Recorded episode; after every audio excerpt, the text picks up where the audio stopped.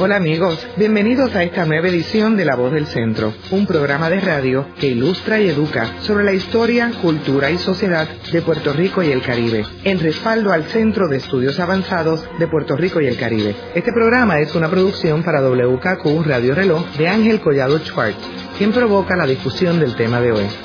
Saludos a todos. El programa de hoy es el tercero de una serie de tres programas dedicados a los tres primeros gobernadores electos de Puerto Rico, quienes cumplen años, febrero 17 Luis Ferré, febrero 18 Luis Muñoz Marín y febrero 19 Roberto Sánchez Vilella. Este programa está dedicado a Roberto Sánchez Vilella y la fundación del Partido del Pueblo, que fue uno de los eventos más importantes en la vida de don Roberto Sánchez Vilella. Y hoy tenemos con nosotros de invitado al licenciado Luis Camacho, que fue un colaborador bien cercano de Roberto Sánchez Vilella y fue miembro de la Cámara de Representantes de Puerto Rico y se fue con Roberto Sánchez Vilella a fundar el Partido del Pueblo y posteriormente fue presidente del Colegio de Abogados.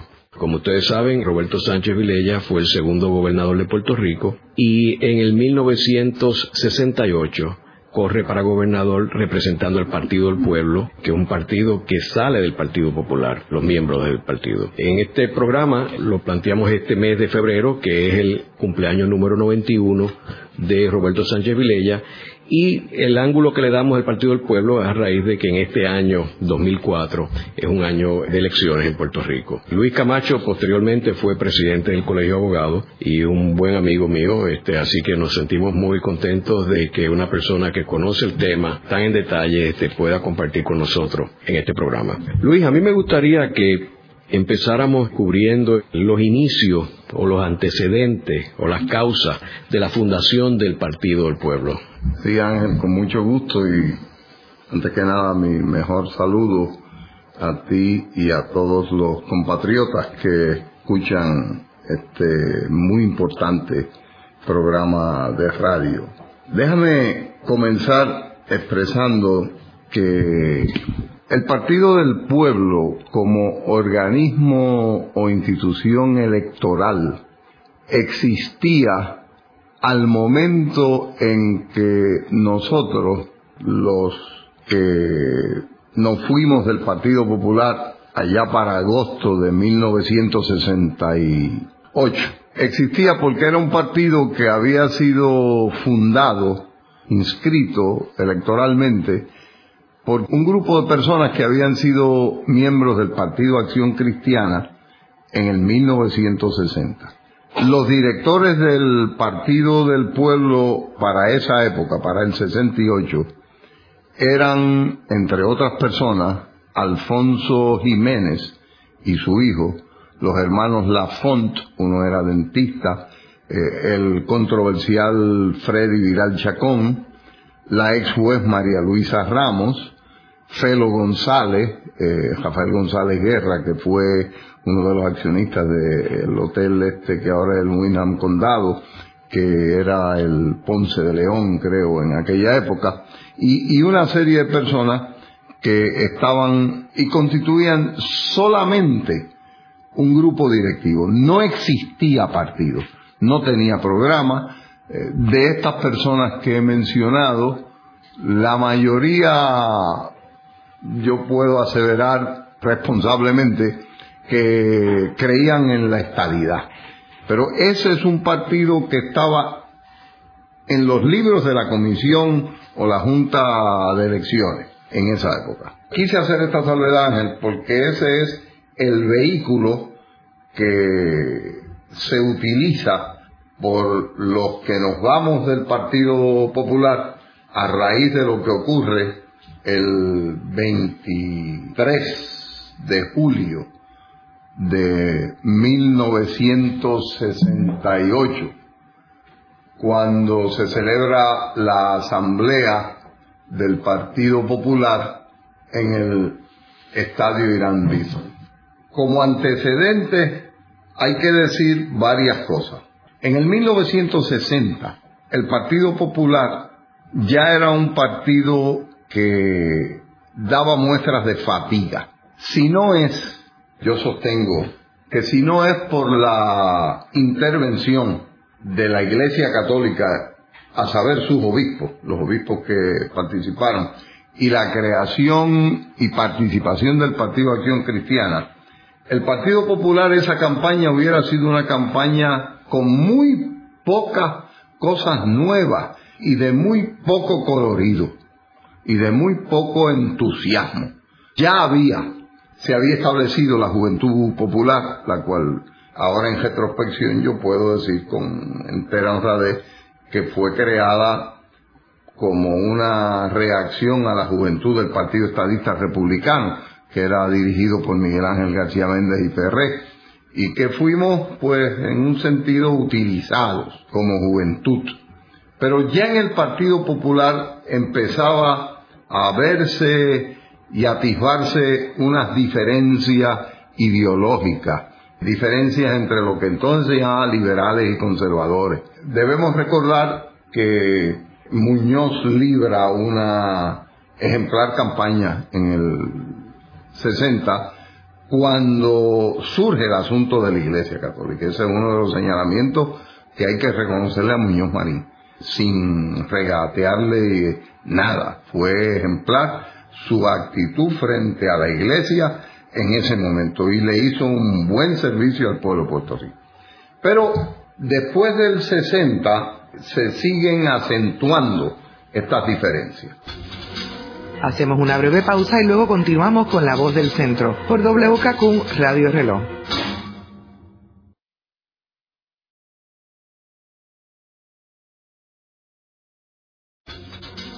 De regreso con La Voz del Centro por WKQ Radio Reloj en un conversatorio provocado por Ángel Collado Schwartz.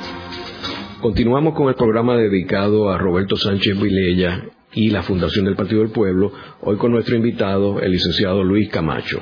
Luis, me gustaría que abundaras un poco sobre uno de los hechos más importantes o de las creencias más prevalecientes en Puerto Rico de que Roberto Sánchez Vilella funda el Partido del Pueblo o se integra al Partido del Pueblo a raíz de no haber tenido la nominación para la gobernación por el Partido Popular. Eso, como sabemos, es, una, es un argumento bastante simplista. Así que me gustaría que entraran en detalle.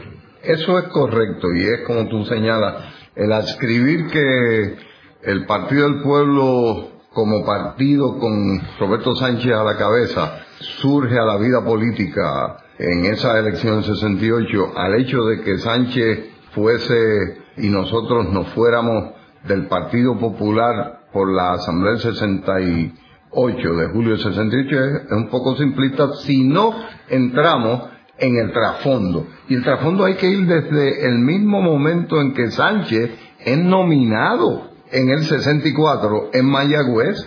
Sánchez es nominado candidato a gobernador por Luis Muñoz Marín. Nominado que quiere decir escogido. La gente no quería que Muñoz se fuera, pero Muñoz pues nomina e impone la candidatura de Roberto Sánchez. Desde luego, ¿ahí qué ocurre? Ahí pues empiezan unos estilos y surge lo que era evidente, que vienen ideas nuevas, ideas sociales, ideas económicas, ideas de la relación política de Puerto Rico y Estados Unidos, distintas. El énfasis que teníamos, los que llegamos, y permíteme el paréntesis, yo soy electo a la Cámara por el Distrito 32 de Calle Isidra, eh, Ramón de Apena Vidal, Pedro Roberto Rodríguez, irrumpe en el 64 con Roberto Sánchez una serie de personas, Genaro Vaquero es eh, secretario de Comercio, eh, Alfredo Nazario, secretario de Trabajo, una serie de personas que es una nueva generación para tratar de refundar en un sentido ideológico el Partido Popular y darle, devolverle la mística que tenía entonces, que tenía cuando surgió. Eso es recibido con mucha reserva, por ser generoso, con mucha hostilidad en otros casos, por la vieja guardia del Partido Popular. Ahí es donde, si tuviéramos más tiempo, podría hacerse toda una serie de narrativas sobre cómo irrumpe el movimiento de los íbaros de Negrón. Luis Negrón López, que era un poderoso senador del distrito de Mayagüez de Sabana Grande. ¿Por qué? Porque al irse Muñoz de la gobernación, se habló del retiro de Muñoz, pero no era tal retiro. El retiro era de la gobernación, pero de la influencia política y del poder político eso no se, eso no se traspasa, ¿no verdad? Y ahí comenzaron unas serias, muy serias confrontaciones. Fernó y Cern estaba en el Senado, perdón, Fernó vino en el 68 al Senado. En el Senado Negrón López quería cogobernar, creía que se podía cogobernar, que el poder político Muñoz no lo había traspasado, pero que él, Negrón, tenía derecho a cogobernar con Sánchez. Y esas confrontaciones se vieron en legislación como la reforma universitaria, ganancia de capital, todo en que ubicó a la Cámara, en la cual estaba Severo Colbert, estábamos una serie de personas más liberales, con la vieja guardia del Senado. Ahí se produce entonces el rompimiento de Muñoz y Sánchez Vilella. Y me imagino que hubo varios protagonistas que estuvieron este, echándole fuego a la Oh, leña al fuego, ¿no? Definitivamente ahí había la prensa del país. y hay que recordar a Miguel Ángel Santín que tenía una columna que era una columna sumamente incisiva, Alex Maldonado, que era un enemigo y lo ha seguido siendo aún después de haber fallecido Sánchez, de Roberto Sánchez. Y así por el estilo los políticos, los senadores, los Leonel Fernández Méndez, los Santiago Palmer, este, todos los que crearon Felisa después de haber respaldado a, a Sánchez se tornó en una adversaria de Sánchez Vilella. Y eso condujo a que Sánchez también tiene lo que se ha denominado un problema personal, que es que Sánchez pro- se divorcia y lo hace en forma acrisolada, pero eh, clara, no es condenada, y se le obliga casi a decir inicialmente que no va a buscar la reelección. ¿Ves? Que no va a buscar la reelección. Luego eh, de su matrimonio, pues Sánchez la verdad es que llevó a cabo un gobierno extraordinario. Era un gobernador de bragao, por decirlo de alguna manera. Las cosas que se hicieron en este país, las que se podríamos enumerar. Y eso pues provocó que Miguel Ángel Santín escribiera una columna que hizo mucho, mucho daño, donde en esa columna Miguel Ángel Santín indica, mientras Muñoz Marín está fuera de Puerto Rico, que Sánchez ha dicho en privado que si se le oponen y se le coarta su derecho a, a ser gobernador otra vez, él va a divulgar unas evidencias que tiene en contra de Muñoz Marín. Eso era absolutamente falso.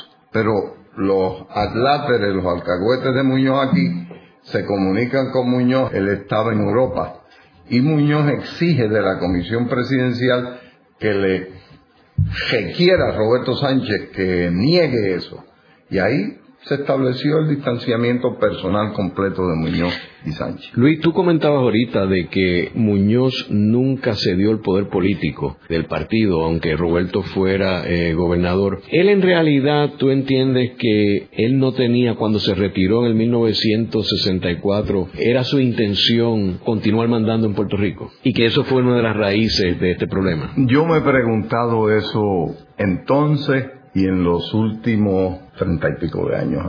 Te lo tengo que decir con que es de esas preguntas a las cuales yo contestaciones absolutas no le tengo. Pero déjame expresar mi sentido. Yo quiero pensar que Muñoz quería retirarse e institucionalizar el Partido Popular. En otros programas y en otras ocasiones yo he dicho que él lo hizo y pudo hacerlo porque Ernesto Ramos murió el 9 de enero del 63.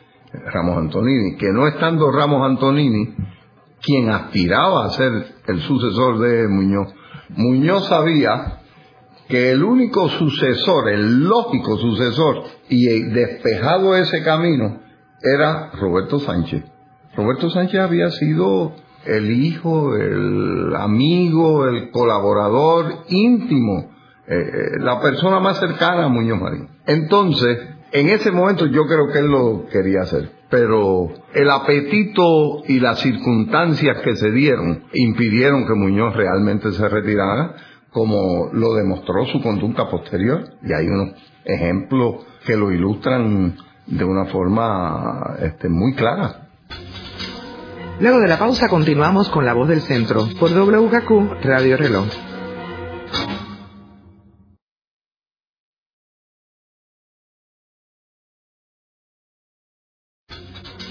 Están escuchando La Voz del Centro por WKQ Radio Reloj. Ahora puede accesar a toda hora y desde todo lugar la colección de programas pasados de La Voz del Centro mediante nuestra nueva página de internet www.vozdelcentro.org. Continuamos aquí con el programa dedicado a Roberto Sánchez Vilella y la Fundación del Partido del Pueblo. Hoy con nuestro invitado, el licenciado Luis Camacho. Luis, estábamos hablando de los antecedentes de la Fundación del Partido del Pueblo, particularmente el rompimiento entre las relaciones de Roberto Sánchez Vilella con Luis Muñoz Marín. A mí me gustaría que compartieras un poco con nosotros este, sobre estos encuentros que hubo entre Roberto Sánchez Vilella y Luis Muñoz Marín antes de Muñoz Marín morir. Creo que fueron en el 78, 79, que tuvieron varias reuniones y donde ellos analizaron este, y reflexionaron sobre los eventos que lo llevaron a este rompimiento. Quisiera compartir con nosotros algunos comentarios. Mira, yo no estuve en ninguno de ellos, fueron muy privados. Conversé con Sánchez,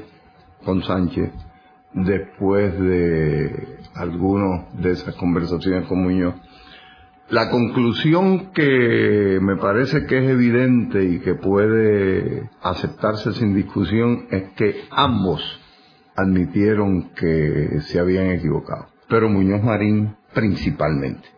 Roberto Sánchez admitió unos errores, pero Muñoz ciertamente estuvo claro en que Roberto, en la obra de gobierno que estaba haciendo, era la que tenía que hacer y la que él creía que significaba el verdadero Partido Popular. A Muñoz se le atribuye haber dicho que a lo mejor hay que fundar otro Partido Popular. Y yo creo que al final él lo reconoció. Se dice que en una de esas conversaciones dijo que si él hubiera tenido salud y 40 años menos, fundaba otra vez un partido político con el Partido Popular. Yo creo que la historia le dio tiempo a ellos, a ellos dos, para, por decirlo así, hacer las paces. Porque yo de esto soy testigo completo. El rompimiento de Muñoz con Sánchez, para Roberto Sánchez fue una cosa horrible, Ángel. Yo lo vi, yo lo viví. Roberto, como de un padre a hijo. Como de un padre a un hijo. Y entonces Roberto Sánchez preguntándose cómo es posible que Muñoz piense que puede ser verdad lo que le han dicho. Esa cosa que, estas cizañas que están sembrando, ¿cómo? Si Muñoz es el que me conoce a mí, es como diciendo, pues yo tengo que negar algo que no es posible que yo haya hecho a alguien que sabe que no lo he hecho. ¿Me explico? Y eso le dolió a, a Sánchez, pero intensamente.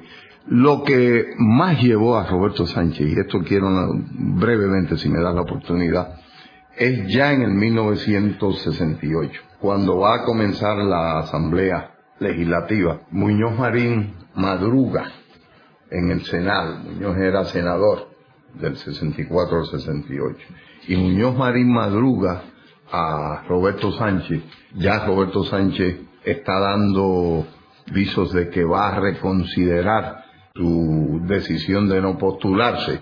Y Muñoz coge y va al Senado en enero de el 68, el 8 de enero del 68. Muñoz allí burlando, ignorando absolutamente, poniendo un lado lo que es el sistema constitucional, hace un mensaje en que usurpa el rol del gobernador. El gobernador es el que da el mensaje al país en cada comienzo de sesión. Muñoz ese día hizo un mensaje donde terminó casi pidiéndole la renuncia a Roberto Sánchez y diciéndole que tenía que atenerse a lo que había dicho de que no iba a ser candidato. Y además de eso, dibujó o señaló el estado del país y la agenda de trabajo que había que hacer. O sea, diciendo, el poder gubernamental está aquí en el Senado. No en el presidente del Senado, que no era él, sino yo. Este es el mensaje Esta es la agenda de trabajo. Roberto Sánchez, yo estaba con él al otro día, porque cuando Muñoz da ese mensaje, yo estoy en la Cámara de Representantes y no puedo creer lo que estoy escuchando. Al otro día, Roberto Sánchez, yo lo veo, y el 14 de enero, Sánchez va y adelanta un poco, como por una semana, el mensaje del país. Ahí Sánchez empieza señalándole a. Sánchez estaba dolido, pero además de eso, no dolido personalmente, Sánchez estaba lastimado en sus creencias democráticas. Él no podía creer que Muñoz estuviera ciego, que le hubieran cegado los asuntos personales a tal grado que ignorara esto. Y le da una lección a Muñoz donde comienza señalando que el único que tiene la obligación constitucional de hacer este mensaje es el gobernador de Puerto Rico. Y ahí es donde cae Sánchez también en algo que sabía que le iba a doler a Muñoz Marín. Termina el mensaje diciendo que la pensión de exgobernadores que se ha aprobado legítimamente y porque la merece Luis Muñoz Marín, sin embargo él, para que no quede duda, él renuncia a la pensión de él y se acoja a la de servidor público de 34 años. Eso era un golpe personal duro a su padre, a su amigo, y es que llegó a eso. Y ese es enero del 68. En breve continuaremos con la voz del centro por WKQ Radio Reloj.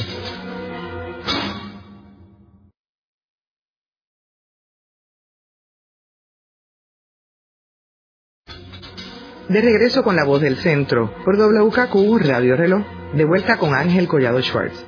Continuamos aquí con el programa dedicado a la figura de Roberto Sánchez Vilella y en la Fundación del Partido del Pueblo, hoy con nuestro invitado, el licenciado Luis Camacho. Yo quisiera aquí añadir un comentario para beneficio de los radioescuchas de las nuevas generaciones, que la Fundación del Partido del Pueblo ha sido uno de los eventos más importantes en la historia política partidista de la segunda mitad del siglo XX, porque al fundarse este Partido del Pueblo y Roberto Sánchez Vilella correr para reelección en el 1968, esa situación es la que provee la oportunidad para que el candidato gobernador Luis Aferré, quien había sido derrotado por un sinnúmero, un sinnúmero de elecciones, llegue a la gobernación con el Partido Nuevo Progresista, que había sido recién fundado. Y eso ha cambiado la historia política de Puerto Rico porque convirtió a Puerto Rico en un país de dos grandes partidos electoralmente hablando, que es el Partido Popular y el Partido Nuevo Progresista. En otras palabras, que si no hubiera habido este rompimiento entre Roberto Sánchez Vilella, Luis Muñoz Marín y la creación del Partido del Pueblo, que sacó los votos que necesitaba el Partido Nuevo para poder colarse y ganar en la elección, otro hubiera sido la historia de Puerto Rico, en términos del desarrollo del estatus, en términos políticos. Así que este es el evento más importante en términos históricos desde el punto de vista político partidista en Puerto Rico. Luis, a mí me gustaría, estábamos hablando de este rompimiento generacional o este filosófico entre Roberto Sánchez Vilella y Luis Muñoz Marín, entre padre e hijo. Mi pregunta es, ¿por qué, según se iba deteriorando esa relación, Roberto Sánchez Vilella no cogió el teléfono y dijo, papá, quiero ir a verte allá a Trujillo Alto para nosotros dilucidar esta situación y no permitir que las intrigas de Palacio y los cortesanos de Palacio siguieran echándole leña al fuego. ¿Por qué él no hizo eso? Es que lo hizo. Él lo intentó y hubo personas que intentaron reunirlo. Y hubo personas que intentaron también reunir inclusive a Luis Negrón López y a Roberto Sánchez antes de que el rompimiento evidente con Muñoz Marín. Y hubo una carta que Roberto Sánchez le envió a la mano a Muñoz Marín una vez el, el, artículo este de Santín, que no fue contestada por Muñoz. Si fue que era ya muy tarde, pues eso es posible. Pero hubo esfuerzos, hubo esfuerzos y gestiones. Había demasiadas personas, debo decirlo, más en el lado de Muñoz, con más poder político, que no querían que se diese la reconciliación o que se subsanaran las grietas que se decía que habían, que en unos momentos dados, Ángel, eran más imaginadas en términos ideológicos. Porque, o sea, ¿cómo es posible? ¿Qué es lo que ocurre con Muñoz Marín? Para darte un ejemplo, un hombre que permite que cuelguen a Rafael de J. Cordero para el Consejo de Educación Superior, cuando Rafael de J. Cordero es el que él recoge y lo pone como paradigma de lo que es la figura del Contralor en este país. ¿Me explico? O sea, ¿qué es lo que ocurre en Muñoz Marín con la gente que tiene a su lado? La influencia de los Teodoro Moscoso, Rafael Picó. ¿Cómo es posible que hubiera un partido que don Rafael Picó, siendo vicepresidente del Banco Popular, presidiera la Comisión de Banca y Finanzas del Senado? Eso nunca hubiera ocurrido en el 40. Eso nosotros, los jóvenes, los 22, estábamos en contra con todo el aprecio personal que se le pudiera tener a Rafael Picó como ser humano. Pero esas cosas, había ya una toma de mucho poder por los, los conservadores dentro del Partido Popular. Y Muñoz pues permitió muchas cosas, inclusive su hija, que está viva y si escucha este programa sabe que ella se le enfrentó a Muñoz en unas ocasiones con el respeto y con el enorme cariño y admiración que le tiene, muy merecido, pero se le enfrentaba en unas consideraciones de esta naturaleza. Yo quiero, sin embargo, si me permites, antes de hacer esa pregunta, tocaste algo que debe ser objeto de un programa o de una discusión amplia. Yo no quiero decir que no haya sido factor y no hay duda que fue bien importante. El que los que nos fuimos del Partido Popular, que en las elecciones del 68 fueron 87 mil votos para el Partido del Pueblo, pero Roberto Sánchez recibió 107 mil, 20 mil votos más para gobernador mientras que el Partido Popular perdió por 22 mil votos. En términos de ecuaciones, como hubiera dicho Roberto Sánchez, en la aritmética sencilla, pues eso avalaría la conclusión que tú pareces dar. Pero hay otras consideraciones mucho más importantes. Hay que analizarlo, hay que analizarlo un poco más profundamente. Esto es en el 68, Ángel, en el 67 en el plebiscito, el Estado Libre Asociado saca el 60%, pero una agrupación que es la que da lugar al Partido Nuevo Progresista y su fundación, saca el 39%.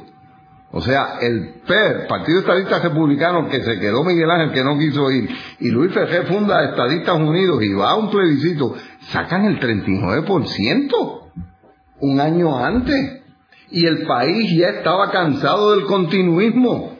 La DJ no es únicamente atribuible a que el Partido del Pueblo se llevó unos votos. Nadie puede.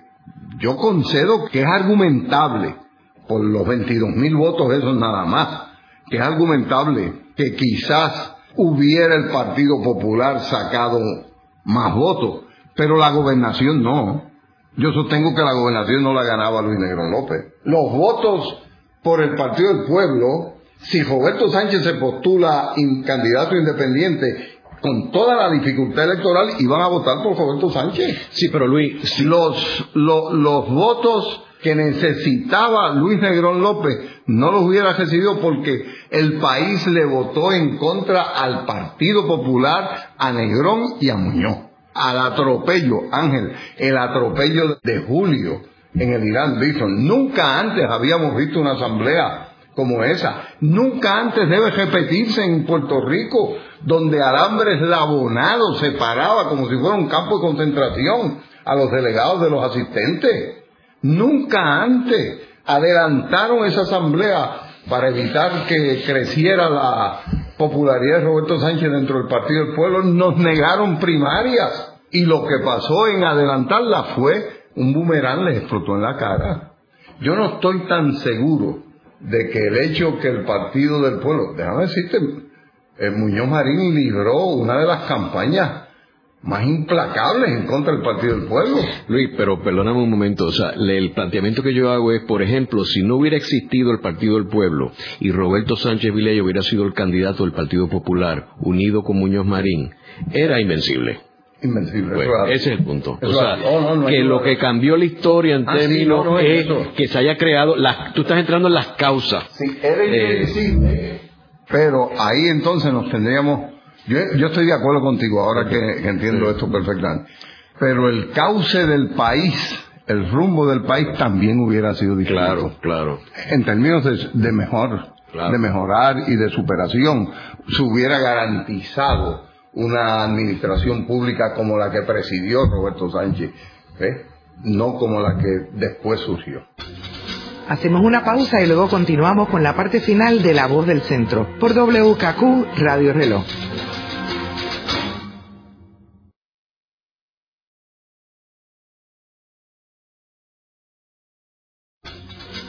Están escuchando La Voz del Centro por WKQ Radio Reloj. Le invitamos a visitarnos a nuestra nueva página web donde encontrará la colección de los programas pasados y también por donde puede hacernos llegar un mensaje con sus comentarios y sugerencias a este programa. Busque en la red www.vozdelcentro.org. De regreso a esta interesante discusión con Ángel Collado Schwartz. Continuamos aquí con el programa dedicado a Roberto Sánchez Vilella en su cumpleaños número 91 en el febrero del 2004 y la fundación del Partido del Pueblo, el cual tiene mucha relevancia un año electoral como el que vivimos este 2004. Y tenemos con nosotros de invitado al licenciado Luis Camacho, quien fue un gran colaborador, un estrecho colaborador de Roberto Sánchez Vilella. Luis, una vez sucede la asamblea en el 1968 en la cual Negrón López es seleccionado como candidato a gobernador por el Partido Popular, ¿qué alternativa tiene Roberto Sánchez Vilella ante la derrota de poder lograr la renominación para la gobernación por el Partido Popular. Después de esa asamblea y la naturaleza de la misma que hemos hablado un poco de ella, Roberto Sánchez está de facto expulsado casi del Partido Popular. Ha sido derrotado, no es miembro del Consejo Presidencial, no tiene ninguna, ningún rol en el Partido Popular. Nos vamos, esa noche se abren los portones de Fortaleza, se meten cuatro o cinco mil personas al patio de Fortaleza y Roberto Sánchez le promete a todos esos miles de toda la isla que nos habían acompañado en esa campaña que en diez días él iba a decidir qué hacía. ¿Cuáles eran las alternativas? Quedarse en el Partido Popular.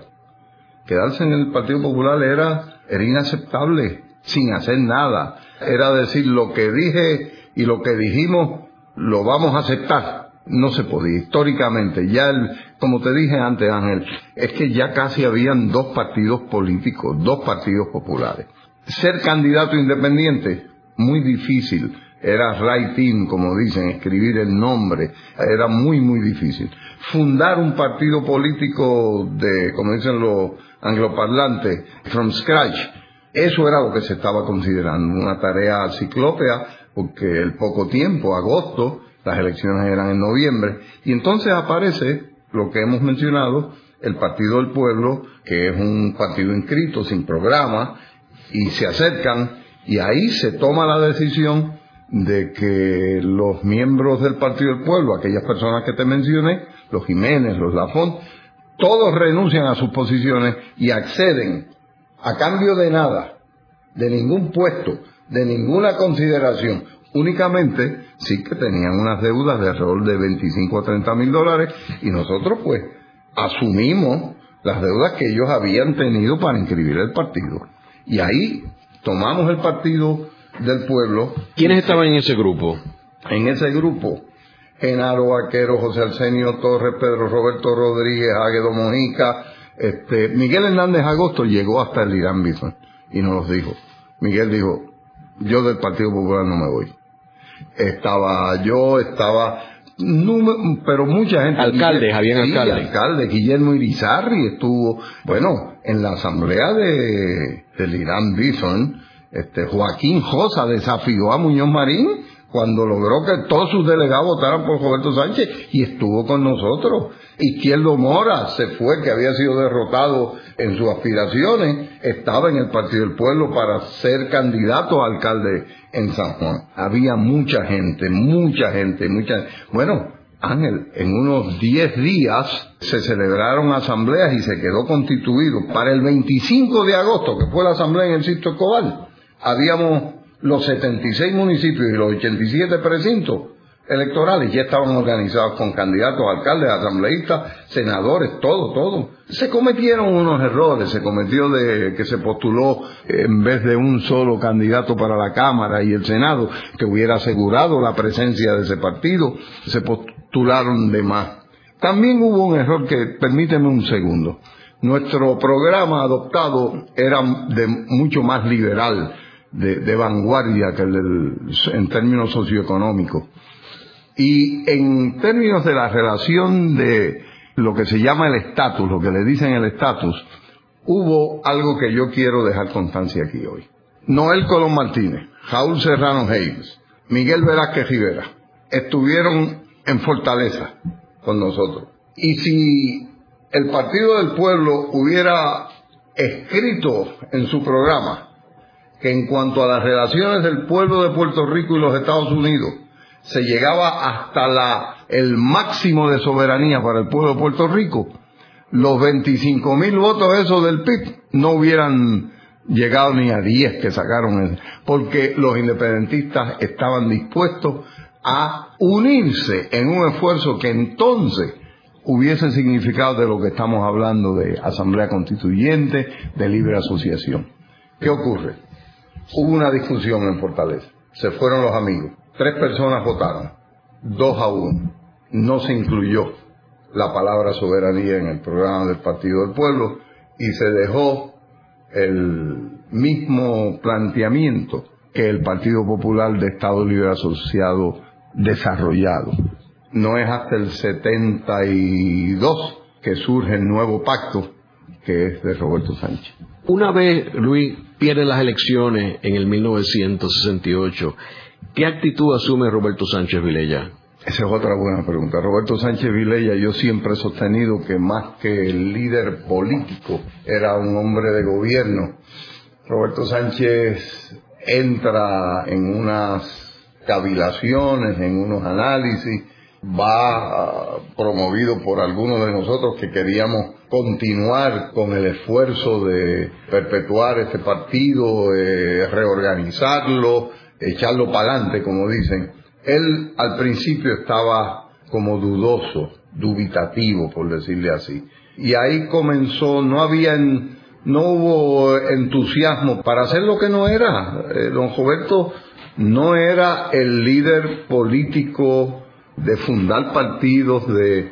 Don Roberto era un hombre de Estado, un hombre de gobierno, era una inspiración, pero líder político nunca lo fue. Y el partido pues empezó a tener las dificultades. Ahora, ¿y por qué corrió otra vez para la Cámara?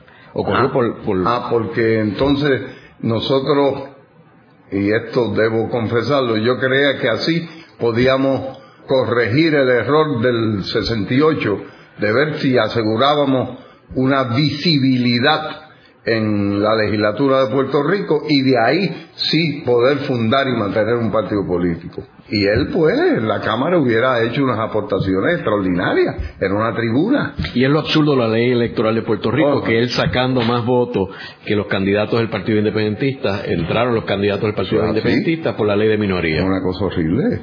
Y entiendo que se llevó un caso... lo llevó Juan Manuel García Pasalacua y Noel Colón Martínez y perdieron el caso. Se perdió el caso porque los tribunales supremos de todos los países del mundo defienden los intereses de la sociedad de los cuales ellos son o según ellos perciben esa sociedad. En el programa de hoy hemos discutido al ex gobernador Roberto Sánchez Vilella, segundo gobernador electo de Puerto Rico, y uno de los personajes más interesantes y uno de los protagonistas más importantes de la historia de Puerto Rico de la segunda mitad del siglo XX. Y como mencionamos anteriormente, hemos hablado sobre la fundación del Partido del Pueblo y el papel importante que ese evento tuvo en el futuro político del país. Muchas gracias, Luis. Gracias, tú, Ángel, y adelante con todos estos programas. En la dirección técnica estuvo Ezequiel Cabán. En la producción, Media Suárez. Les hablaron Ángel Collado Schwartz e Isabel Pichardo Maldonado. Les invitamos a sintonizarnos la próxima semana a la misma hora en La Voz del Centro por WKQ Radio Reloj.